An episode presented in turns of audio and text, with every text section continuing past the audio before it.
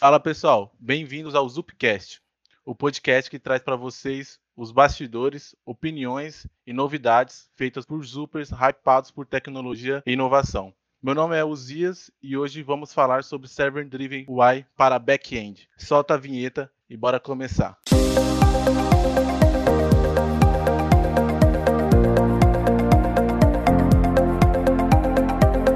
Isso aí, galera. Bom, hoje comigo está alguns férias aqui e eu vou apresentar eles para vocês. Eu tô com o Luiz Gustavo aqui, mais conhecido como LG. Se apresenta aí pra gente. Fala, galera. Meus DGs eu sou LG, sou dev backend aqui hoje na Azup e eu tô atuando no, na parte server de Server Driven UI do produto open source Beagle. Legal. A gente também tá com o José Augusto, mais conhecido como Ursão também. E aí, pessoal, eu trabalho também como desenvolvedor back-end e estou no, no Beagle. Tem o Gabriel também, né? Mais conhecido como Marçom. Todo mundo cheio de apelido aqui, né, hoje. Isso, isso. Valeu. Obrigado aí pelo convite. Eu sou o Gabriel e eu atuo como iOS Developer no Bigo. Legal. Tem o Rafael, mais conhecido como Pimenta. Fala aí, galera. Rafa por aqui. É, e junto com o Marçom, a gente está aí para dar um, um, contraponto aí na discussão de hoje. É, eu trabalho no Beagle junto com os meninos, mais focado no front-end web, e, mas já trabalhei muito com back-end, então espero trazer aí algumas ideias legais para o nosso podcast. Vamos lá que a gente tem muita coisa boa para falar. Legal, legal. E por último, não menos importante, Hernandes, mais conhecido como Borracha. Mais conhecido como Borracha, somente conhecido como Borracha, Hernandes. E aí, pessoal, tudo bom? A Hernandes Azevedo trabalhando, trabalhando aí com Android desde os tempos dos primórdios aí, e aí Hoje a gente vai falar um pouquinho sobre Server Driven UI, beleza? E o tópico de hoje, como falamos, vai ser Server Driven UI para back-end. Então, bora lá. E para começar, a primeira pergunta que eu queria fazer é o que é Server Driven UI? Se o Marção puder responder aí para a gente. Posso sim, Ziz. Então, Server Driven UI é um conceito onde o que vai ser exibido na tela do usuário é determinado pelo back-end. Por exemplo, numa aplicação normal, o back é que cuida do, da transferência de dados. Agora, numa aplicação utilizando o conceito de Server Driven UI, o back não só vai retornar os dados, como também vai retornar como os componentes vão ser exibidos na tela. Legal. Eu lembro que a gente discutiu isso no último podcast, mas foi muito voltado para mobile, né? E agora eu queria saber como que esse conceito ia se aplicar no, no meu back no meu back-end, se eu fosse desenvolvedor back-end, como que eu aplicaria esse conceito? Se o Ursão, o LG puder responder aí para a gente. Então, é, para poder aplicar esse conceito, nós implementamos uma ideia de utilizar o BFF. Não é o Best Friend Forever, é o Backend for Frontend. Qual é a ideia disso? É um back-end bem simples que ele é voltado para dizer para o front-end como que a tela tem que ser exibida. Ele geralmente é um microserviço orientado por jornadas, não tem muitas regras de negócio. Basicamente, ele trata com o que o front-end tem que exibir na tela. Achando que era Best Friend for Forever aqui, já estava achando que ia virar amiguinho. É, eu fiquei com uma dúvida aí também. Como que, se eu tenho uma, um monolito, como que isso se comporta aí? Como que fica isso num monolito, num, num código já existente assim? Então, é, também é possível de se utilizar. É, a única desvantagem seria em caso da separação por jornadas. Como nós só teríamos uma aplicação, no caso do monolito, não teria como fazer essa separação. Essa separação, ela ajuda nos pontos de, por exemplo, se eu tiver uma jornada de extrato, eu poderia atualizar ela sem impactar uma jornada de saldo. Uma não seria, atrelada à outra. Entendi, entendi. Ô, LG, você poderia explorar um pouquinho mais o assunto aí de BFF para a gente, explicar um pouco mais a fundo? E microserviço também? Então, que o back-end, normalmente, a gente tem hoje dois grandes estilos arquiteturais rodando. O monolito, você perguntou mais cedo, e o que o Ursão tinha falado na, quando ele respondeu, que é o microserviço. Na pegada, nessa arquitetura de microserviço, já existe o BFF, é um padrão, e justamente com essa sigla de Backend for Frontend, ele é similar ao que a gente está fazendo aqui com o Server Driven One, de Backend for Frontend de microserviço tradicional. É um backend que eu faço para ter API mais a API que eu quero visível para, para os meus clientes. Normalmente em microserviço, os microserviços tendem a conversar entre si, precisam expor mais informações que eles precisam para um front-end, por exemplo. E aí surge essa ideia do back-end for front-end para começar essa simplificação e a gente estendeu isso agora no Server Driven UI para ser o cara que além de retornar os dados mais apropriados para o front-end, vai retornar também estruturas para o front-end. Entendi. Então, sem o BFF, que é esse conceito também, a gente basicamente quando tem um serviço a gente envia todas as informações para quem vai consumir. Com o BFF, a gente envia só as informações que a gente. que o, o front-end, ou a, a, aplicação, vai precisar, no caso, é isso. Isso, essa é a ideia. Entendi. E agora, com o conceito do Server Driven UI, a gente também estaria enviando uma tela, é isso? É, e agora, além de, dependendo de poder enviar as, as informações, a gente começa a enviar até estruturas mesmo de tela, elementos de tela e disposição em tela. Fala, oh, pronto, bota isso aqui para mim. Ah, entendi. Então deixa de ser só os dados para o front-end e colocando em algum lugar. Você já vai enviar também a telinha para ser mostrado ali no, na, na, aplicação do, do, cara. Exatamente. Agora eu falo, front, aqui eu quero uma imagem, aqui no canto superior direito eu quero um texto, ali embaixo eu quero um botão. O server driven UI possibilita esse tipo de coisa. Agora que o back-end ele fale isso. E, e, como que o, que o back-end se, se sente implementando esse conceito diferente? Vocês que já trabalham mais nessa área, qual que é a diferença de você construir um serviço normal e construir esse serviço agora voltado para para uma tela, assim, que é uma coisa que vocês geralmente não fazem, sabe? É uma coisa. Geralmente vocês projetam um serviço e não imaginam como que vai ser, como que o usuário vai clicar ou reagir dentro da, daquele sistema, né? Vocês só fornecem informações. Agora vocês têm que imaginar isso também um pouco, acredito eu. Como que fica essa mudança para vocês? É, uma coisa assim que, que acaba fazendo é aproxima a gente muito mais dos front-ends, assim, que como a gente, que nem você falou em back-end, tradicionalmente ele não se preocupa muito com, com as coisas da tela em si, o que está rolando ali na tela, o que, que é botão, texto, o que, que é essas coisas.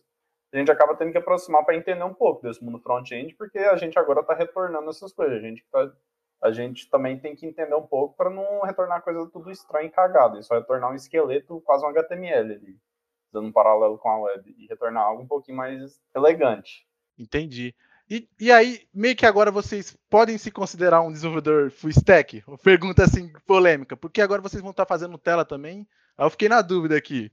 Poderia se considerar? É, interessante a pergunta. Sinceramente, eu considero que não, porque a gente não entra na stack em si, a gente fica mais no alto nível do, de conceitos de front, assim. Então, por exemplo, eu não sei ali o que é um activity do Android, como é que é o gerenciamento de estado de um activity do Android, sei nem o que, que roda no iOS, web também eu sou mais leigo. Então, assim, a gente acaba que a gente não entra nas mecânicas, por isso não sei se é justo falar que a gente está na stack, mas já tem que entender pelo menos por alto o que está rolando ali. Então, é, é, vocês não precisam se aprofundar em si em cada plataforma, vocês só precisam desenhar a tela e a plataforma em si ela se, se vira, no caso. Seria isso? Normalmente é, é como que é feito sobre a Driven Line, a forma mais comum. Entendi, entendi. Então isso não vai eliminar a, o front-end em si, né? É, isso é até uma pergunta que eu queria falar para o pessoal de perguntar, né? Na verdade, para o pessoal de, de front-end. O que, que muda no front-end quando o back-end começa a utilizar desse conceito? Assim, como que o desenvolvedor front-end começa a fazer suas telas ou lida com isso? Assim, queria abrir aí para todo mundo aí de front aí que está aí responder.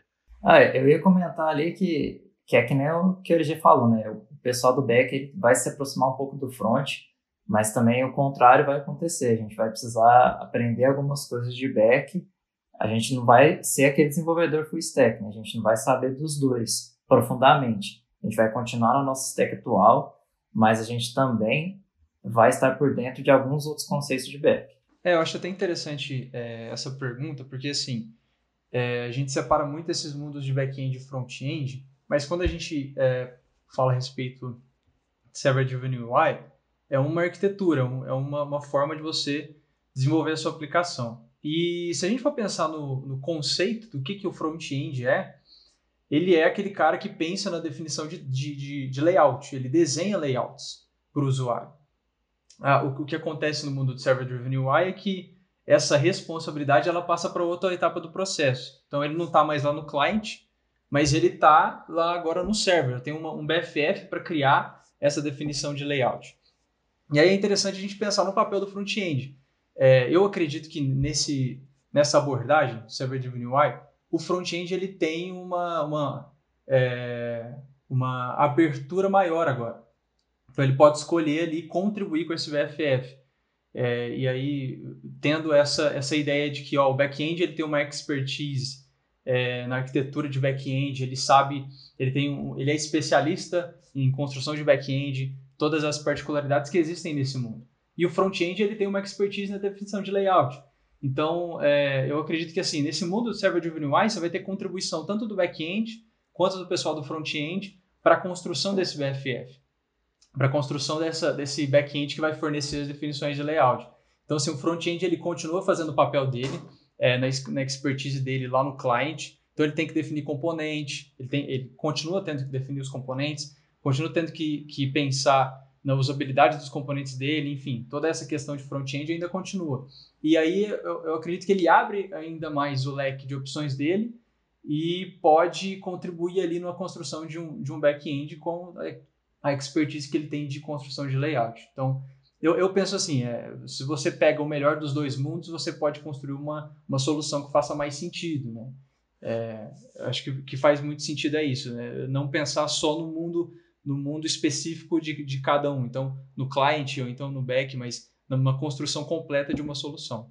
É, complementando aqui o que o Rafael falou brilhantemente, é, realmente não quer dizer que o porque a gente vai usar Server Driven UI, que uh, agora o desenvolvedor front-end não tem que desenvolver mais nada, né?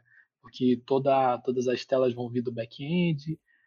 E, na verdade, a gente está é, potencializando é, o, o, quanto que o desenvolvedor front-end agora tem que pensar nos componentes, né? Então, assim, uh, no abordagem Server-Driven UI, muitas das vezes, o 90% dos componentes que serão visualizados e renderizados ali pelo front-end, vindo do, do back-end, esses componentes eles são componentes customizados da própria aplicação. Então, a responsabilidade é, que antes do desenvolvedor front-end tinha de pegar esses componentes e colocar hard-coded no código ali, o lugar onde eles ficam, a tela onde eles ficam, essa responsabilidade passou para o back-end. Porém, a construção de fato desses componentes, mostrar para a biblioteca de renderização o, o que, que é cada um dos componentes, uh, isso ainda é responsabilidade do desenvolvedor front-end.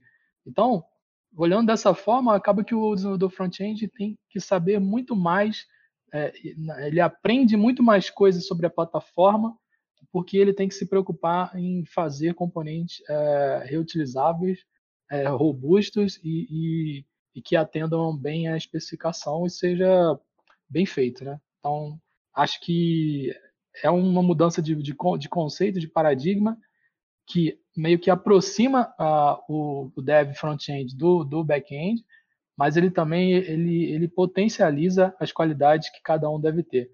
É, no back-end, de saber é, trabalhar esse, esses dados e, e, extrair o melhor, é, a melhor jornada possível para um determinado fluxo. E do dev front-end, além de saber desenhar bons componentes, né, então ele tem que aprender bastante da plataforma, e isso é bom para a carreira do desenvolvedor saber criar componentes.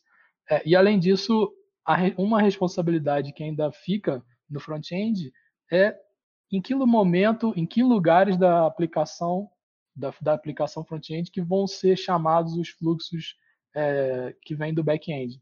Então, não quer dizer que o dev front-end vai perder o emprego. Entendi. É, aí você disse então, utilizando esse conceito um pouco, a gente vai ter o benefício do, do, no caso, o desenvolvedor front-end, ele construiu uma aplicação um pouco mais escalável em termos de componentes. É isso, né? Droga, achei que a gente ia roubar o, a vaga dos front-end tudo. Pois é, LG. Isso errado. É. Droga. Eu, eu também já tava achando, achando aqui, hein? Achando que, ó, então agora o back-end vai fazer tudo, já faz, né? Como diz, ei, brincadeira, brincadeira. Não, o back-end ia dominar o mundo, mano. Agora a gente faz a tela e os dados, acabou. É, acabou. O que, que o front-end vai fazer ali? Mas até interessante agora sobre esse conceito, porque geralmente o back-end ele só está focado em construção de serviço. Agora, com esse novo conceito, ele vai ter que aprender um pouco disso. Assim, como que é essa, como que é essa curva de aprendizado? É difícil? Ou é, ou é tranquilo? Começar a entender mais como telas funcionam, de posicionamentos, essas coisas assim, para quem é back-end. Então, a curva eu não achei ela é, alta, dá para aprender tranquilo. O único uh, problema que realmente eu tive é a questão de fazer a tela ficar bonita. Eu conseguia fazer a tela funcionar, entendi como funcionava o fluxo, que como que tinha que ser feito. Agora a questão de realmente estilizar, deixar realmente como deveria estar no final é front-end.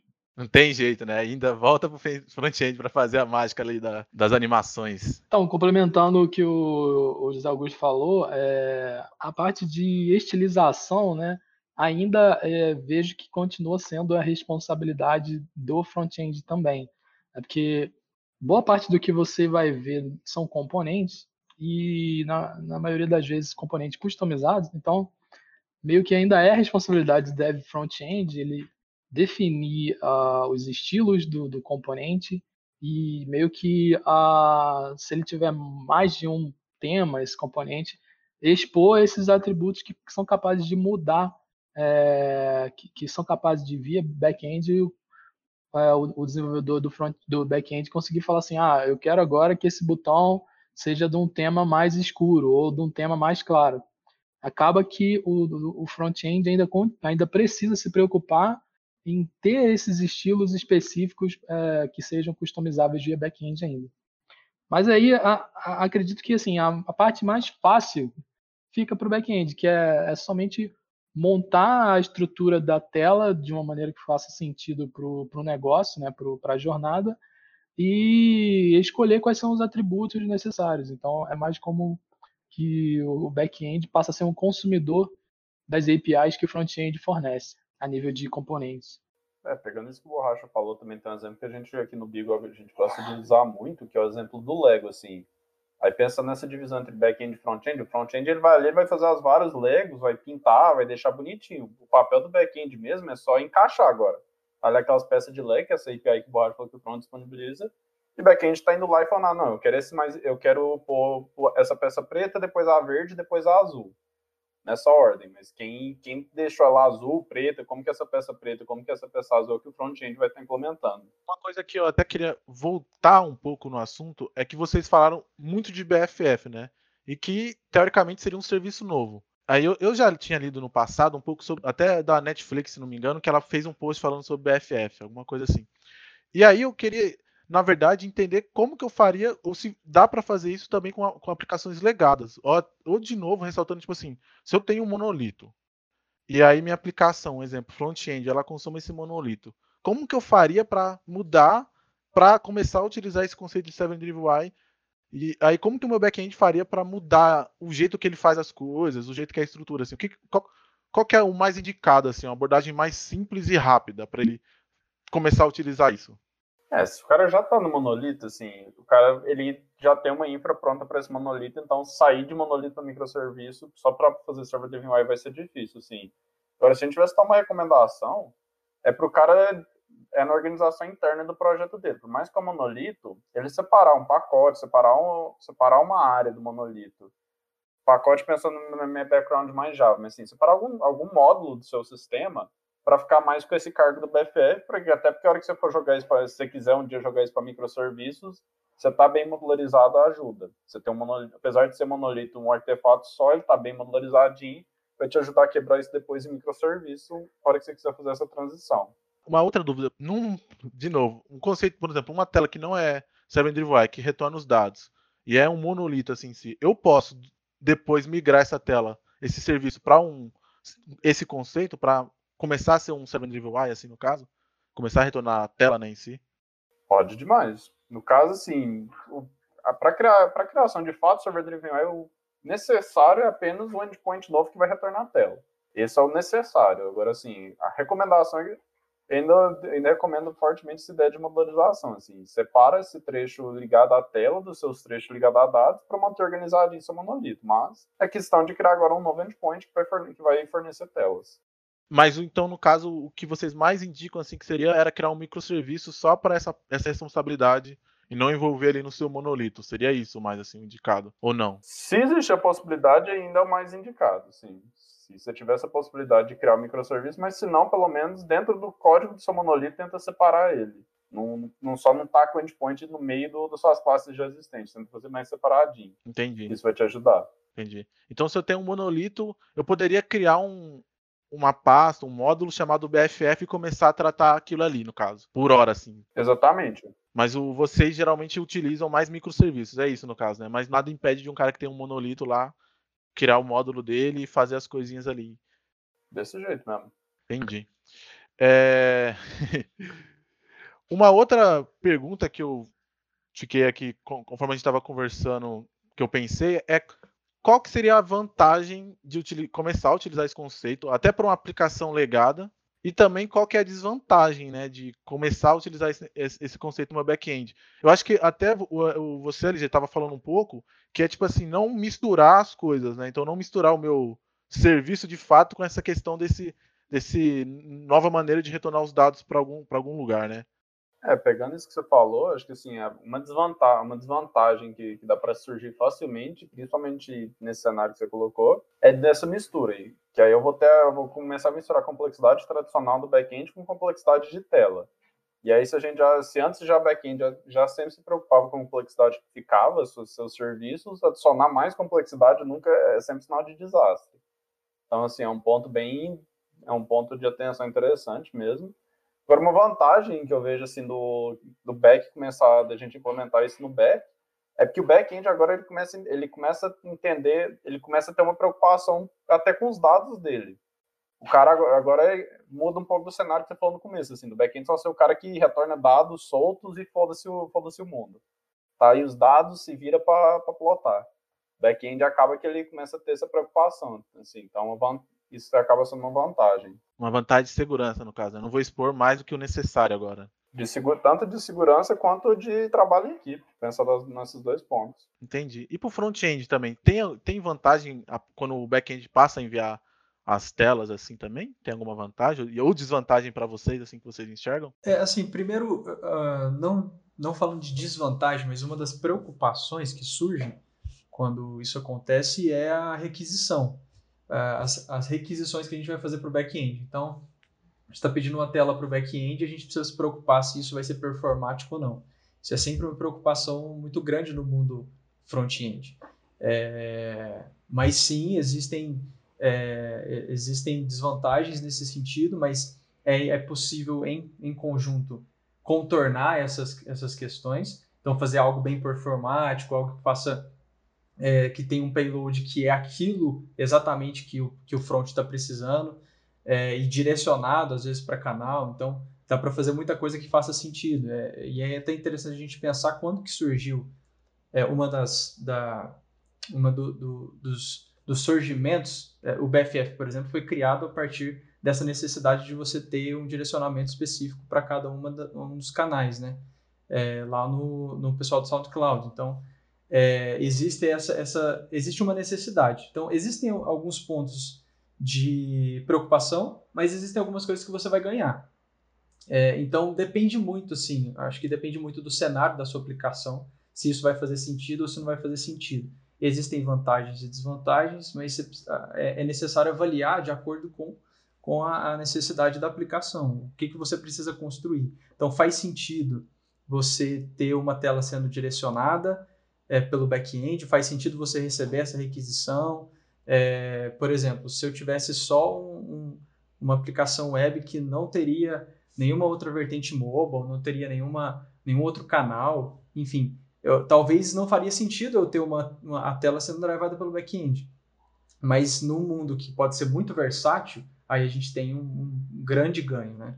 É, e às vezes até o, o ganho de você poder alterar os seus fluxos sem ter que codar aquele fluxo de novo. Então, no front-end, claro, né? Você só desenvolve os componentes, você tem os, componentes desenvolvidos e com aquela, aquele design system que você tem, você consegue criar novos fluxos, fazer testes, e isso é uma das grandes vantagens de você usar a abordagem do Server Driven UI. Então, acho que depende muito. Então, o interessante no caso aí, até achei legal esse ponto, de utilizar esse, começar a utilizar esse conceito no back-end é centralizar no seu back-end essas telas e ter uma unificação de todas as plataformas, no caso. Seria mais ou menos isso.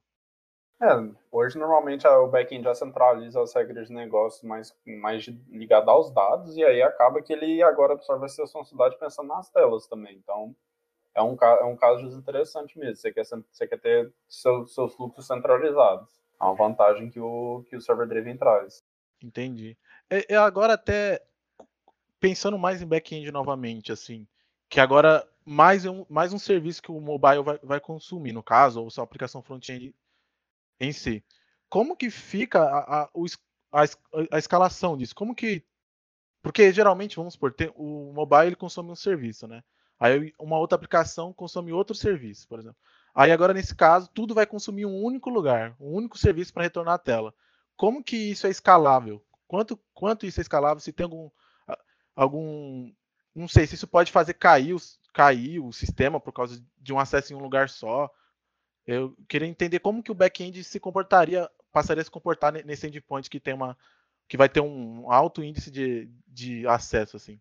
Então, é, se seguindo algumas das dicas que nós demos sobre microserviço, é, se você separar os seus fluxos por jornadas e por cada jornada você criar uma aplicação para ele, você conseguiria escalar a, os fluxos que você tivesse mais acesso. Por exemplo, um fluxo de o usuário loga e vê o saldo da tela dele. Esse fluxo você poderia escalar ele e deixar os outros menos é, escalados, de forma que a quantidade de acesso é separada por jornada. Então, não vai o fluxo que vai ter mais acesso é somente dele. Então, a aplicação não vai ficar muito sobrecarregada. Entendi. Então, se eu começar a dividir minha aplicação, eu poderia meio que dedicar uma máquina melhor para aquele fluxo ali que tem mais acesso. Seria isso? Isso, você poderia dedicar uma máquina melhor, escalar ela de alguma forma diferente, e um fluxo que é menos acessado, poderia deixar uma máquina mais tranquila. Já no monolito, isso já não teria como fazer sem é, atuar bastante de perto com a infra. Entendi. No monolito já teria que ter um cuidado maior, no caso, então, para se eu vou ter um lugar que vai ter um grande pico de acesso, né? Isso. Até um, uma dúvida que surgiu disso é, pensando em otimização, assim, o, o, o, Pimenta até tinha falado alguma coisa de cache, alguma coisa de começar a otimizar o JSON. Isso também ajuda para na, na, hora de escalar essa questão de acessos, assim, de ter muitos acessos? É, com certeza a técnica é, cabe muitas técnicas de otimização. Até assim, se a gente for pensar, muitas telas, a partir do momento que o back-end subiu, aquela tela, dependendo, não vai sofrer alteração nenhuma. Vai ser a mesma tela. Exemplo, uma tela de, de saldo ela vai, ela, no máximo, ela vai se, ser populada com dados, mas a tela em si, o esqueleto dela é o mesmo, assim, ela vai ter lá uma linha para cada entrada, isso aí acaba que é, isso aí é fácil de cachear, porque esse cara não vai ter, não vai sofrer grandes alterações, aí isso é possível gerar grandes otimizações até no back-end, para ele conseguir dar vazão para isso muito rápido, sem ter que ficar gastando esforço. Então, também cabe, depende, as técnicas para otimizar e contornar esse cenário sem ser só escalar querer ficar pensando, ah, vou escalar, vou pôr, máquina mais, vou pôr mais máquinas ou máquinas melhores. Entendi, entendi. Então, então tem, tem essas outras técnicas. Legal, legal. Entrando um pouco mais a fundo agora, até que eu queria, de novo, explorar mais essa questão do back-end, que para mim é, é, algo novo. Geralmente eu imagino o back-end como um serviço mesmo, fornecendo alguma coisa ali. É como que, como que fica a implementação do server driven dentro de uma aplicação do back-end mesmo? Tipo assim, como que eu implementaria, implementaria isso? O que, que eu criaria objetos? Teria um banco, alguma coisa do tipo? Um banco para guardar esses layouts? Eu não sei. Queria entender um pouco dessa implementação, assim. Então, isso aí vai muito, vai muito do cenário da sua aplicação. Assim. Em geral, hoje, os, nas várias vezes que eu já apliquei esse conceito assim, não, não cheguei a, um, a ver um caso onde seria interessante usar um banco de dados ou alguma estrutura mais complexa para guardar essas telas. Mas, assim, no fundo, a tela do ponto de vista do back-end, ela não é diferente de um dado normal. Ela é um dado que precisa transmitir, da mesma forma que um dado de uma pessoa. Ela tem que transmitir informações de tela. Então, em termos de modelagem, você perguntou assim, pensando num sistema orientado, um back-end orientado a objeto, que é o caso da maioria hoje, sim, vai virar classes, você vai representar seus, esses componentes do front como classes, com, com os campos que o front precisa ser, seja trafegado, seja customizado pelo back, e o back vai tratar isso como um dado normal. Pode cabível de pôr um banco de dados, cabível de pôr um Redis, cabível de transmitir um Kafka, mas a maioria das vezes basta esse dado pode ser quase que estático mesmo, assim, ainda é mais raro ver, já vi menos cenários para, por exemplo, usar um banco de dados que eu usaria, por exemplo, para dados de para dados reais, por exemplo, informações de uma pessoa, de cliente, essas coisas. Seria quase a mesma implementação de um sistema de pessoas, no caso, tipo uma, uma classe de pessoas, só que eu não precisaria salvar isso. Porque seria só uma representação daquilo, pro, no caso, a aplicação que vai consumir, né?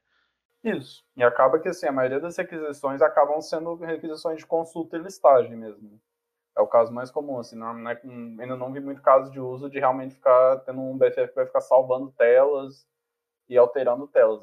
A operação mais comum acaba sendo operações de leitura mesmo. E fazer essa construção dessa estrutura aí é, dá trabalho? Tem técnicas para fazer isso? Tem alguma biblioteca hoje que ajuda vocês a, a construir essa estrutura base aí? É, no mercado hoje, assim, a gente já tem algumas ferramentas que ajudam com isso. O, Airbnb, ele tem uma que é o Lona, só que o caso do Lona, ele não ajuda tanto do lado do back-end, ele não tem tanto recurso para o back-end quanto para o front, mas ele ajuda nessa pegada de componentização. E aí, estando componentizado, hoje o Lona, que eu já pesquisei, se não tem nada automático, eu teria que gerar na mão esses, esses modelos de tela que está componentizado pelo Lona. Além disso, tem algo já mais tradicional no mercado, que é, que é todas as tecnologias CMS em geral. Dá para fazer alguns ajustes em cima de um CMS, o CMS servir como um e ele fazer mais ou menos esse papel, onde o CMS eu estaria justamente cadastrando minhas telas. E tem a, nossa, a ferramenta que a gente está desenvolvendo aqui hoje na Azup, que é o produto que a gente, a gente faz parte, que é o Beagle, que no caso do Beagle, assim, a gente dá uma atenção maior para esse caso do, do servidor, e o Beagle ele tem realmente uma lib em Kotlin hoje. Ele, hoje a gente só tem o nosso suporte mais assim é para é para JVM em termos de back-end. Mas se o seu back-end é JVM, a gente fornece lib que ajuda com, com os vários com os problemas mais comuns de se implementar o server driven. Por exemplo, a gente já tem uma solução de cache. A gente tem uma solução disso que o Rafa falou mais também de canalizar. Se você quer que o fornecer componentes um pouco diferentes para o seu web do que para o seu iOS e seu Android. Então, é, tem, esse, tem esse ferramental aí já disponível para ajudar na construção de um servidor para fazer telinha. Entendi. Então, basicamente, tudo que a gente conversou hoje aqui teria no Beagle, é isso? Exatamente. Beleza. É, então, eu queria entender, até agora que você entrou um pouco nessa na biblioteca do Beagle e falou do Lona, o Lona eu já ouvi falar, porém eu, eu sei que ele não, ele atende muito a front-end, mas ao back-end eu, eu, basicamente eu não conheço muito, então para mim não sei muito responder isso. É, qual que é a diferença do Beagle para o CMS? A principal diferença assim, do Beagle é o problema que está resolvendo. O CMS é mais voltado para ele fornecer, ele surge muito para o contexto de fornecer as partes mais estáticas da tela. Então o CMS ele pode ser usado, mas você vai precisar dar uma forçada na barra dele. Você vai estar tá forçando e chegando nos limites do, das tecnologias de CMS atual para tentar realmente tornar uma tela completa com, com a componentização. Ele é mais voltado para o conteúdo dessa tela, que é o C de semestre de Content. Ele é um, o semestre é Content Management System. Hum, entendi. Então são coisas diferentes. O escopo ele tem um escopo diferente, mas com alguns ajustes técnicos ali, dá para dá para tentar. Dá para tentar fazer lição BFF. Famosa gambiarra, né? Lendária. POG. Lendária. Não, Melhor usar o certo já, né? Se já tem o certo aí pra gente. É, agora, você citou o Beagle, e interessante falar um pouco dessa biblioteca que é voltada, no caso, para Server Driven UI. E você disse que atende você de back-end, no caso, né? É, como que então eu implementaria o Beagle no meu back-end hoje? O que, que eu precisaria fazer? Ah, legal, sim. Hoje o, o, o, que a gente fornece de lib do Beagle, a implementação do Beagle tá. Se você quer configurações padrão, é relativamente simples. É a criação de microserviço Hoje a gente já tem é, os facilitadores que a gente chama de starter para dois frameworks mais prominentes assim no mundo JVM, que é para Spring e Micronaut. E é o caso você criar um microserviço com essa te com a tecnologia, não, por exemplo, vou criar meu microserviço Spring e eu vou adicionar a dependência do Beagle. E aí eu já tenho um já tenho um backend configurado para já começar a construir as, os endpoints que vão retornar telas, sem ter que configurar mais alguma coisa. E ao mesmo tempo ela fornece customização bem simples, se você quiser mexer em alguma, alguma configuração que a gente fornece default. Então, toda essa estrutura que a gente estava falando de layout, que, que uma pessoa teria que construir, essa biblioteca ela já vai fornecer isso tudo pronto para o cara, só para ele utilizar ali. Isso, o Beagle já até vem com alguns, hoje já vem com alguns componentes default, assim, que tem implementação nativa em cada plataforma, que não atende todos, ele também é cabível de você fazer componentes customizados, mas ele tem ali já um, um, uma gama de componentes já que vai te ajudar a fazer várias telas. Entendi.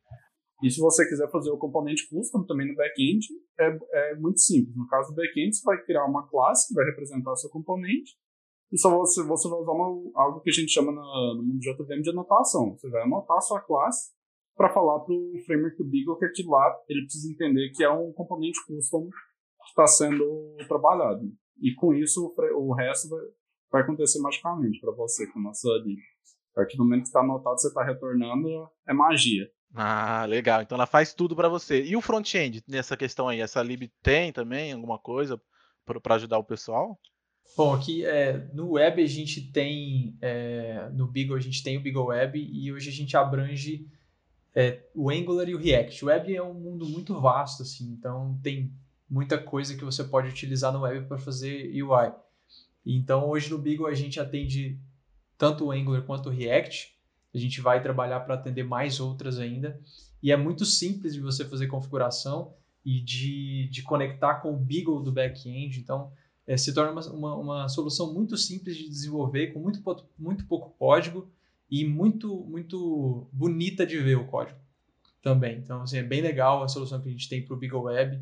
É, comentando um pouquinho do que o LG falou, assim, acho que uma das soluções mais interessantes que a gente tem no Beagle hoje, falando do mundo front-end, porque no front-end a gente tem é, uma preocupação muito grande com o controle de estado.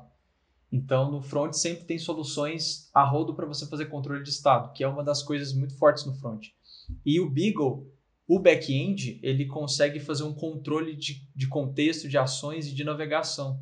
E então o, o front ele só vai consumir essas informações e, como disse o LG, mas, magicamente acontece nessas essas ações e isso já está tudo pronto no Beagle. Então é, é realmente uma solução muito inteligente. Legal, legal. Então ele vai atender você também aí de, de front. É, comentando aí, tem, uh, o Bigo hoje tem biblioteca para web, uh, no React e no Angular, e no, na parte do mobile temos uma biblioteca para Android e para iOS também.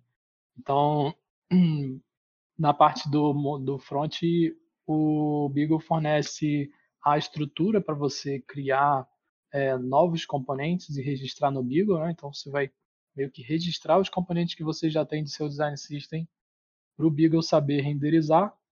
E, e além disso, é, toda a parte de é, transformar o que vem do, J, do JSON, né, do endpoint que você chama do back-end, que seria o BFF, transformar tudo isso em, em layout né, visível mesmo pelo pro usuário. Isso vira a responsabilidade dessa biblioteca. Então, a, a parte que o desenvolvedor front-end precisa fazer mesmo é chamar as APIs dessa biblioteca é, a nível de onde que eu vou inicializar um fluxo que chama o back-end, é, informar para a biblioteca é, quais são os componentes que eu tenho que são customizáveis, quais são as, as ações que eu também consigo criar novas ações. Então, algumas coisas que o, que o, que o Beagle fornece para o dev front-end registrar como coisas novas, ele vai lá e registra e basicamente é, fica tudo muito mais simples, né? A parte da renderização é toda a responsabilidade do, da biblioteca. Então, é, eu só queria complementar né, mais especificamente na parte do iOS, a gente tem o suporte para UIKit, e a gente também está tá no nosso roadmap para fazer também, estender esse suporte para SwiftUI. Legal. É, pelo que eu entendi, então, no caso, vocês de back-end tinham procurado alguma coisa, só encontraram o Lona é, e não atendia todos esses cenários, no caso, o front-end, o back-end em si, e aí decidiram criar essa biblioteca para atender esse cenário mais completo de ponta a ponta. Seria mais isso. É, exatamente. A gente pensou, no caso do back-end, assim, a gente, a gente pensou em trazer algumas soluções já que, assim, muitos desses problemas, igual a gente falou da, da técnica de cache, existe uma, dá para resolver de forma relativamente geral, assim, em vez de cada um ter que ficar implementando sua solução de cache. A gente não dá para pensar em algumas coisas assim. E aí, como já tava, a gente já estava fornecendo isso para o front-end, a gente achou válido também fornecer isso para o back-end. Até por, por, um ponto que a gente falou mais cedo assim, até para facilitar se um front-end quiser construir um back-end com Beagle, para o cara não ter que ser um mega especialista back-end para conseguir fazer, que com um pouquinho de entendimento do, do que está rolando no back-end já vai conseguir fazer o, o servidor Pascalas dele. Ah, entendi. Então, vista a dificuldade que hoje a gente tem no cenário de back-end de encontrar uma biblioteca, vocês já facilitaram em criar essa biblioteca para ajudar tanto vocês quanto quem é front-end também, no caso. Seria isso também, essa biblioteca voltada para ajudar todo mundo. Exatamente. Legal. Bom, galera, valeu. Eu acho que é isso. Acho que dá pra gente encerrar por aqui. Já foi uma conversa bastante interessante, assim, gostei bastante do assunto. Aprendi um pouco mais de back-end, aprendi um pouco mais desse conceito. Foi bem legal. E lembrando que, para quem quiser conhecer mais os participantes, todas as redes sociais estarão na descrição desse podcast, assim como todas as referências citadas. É isso e valeu!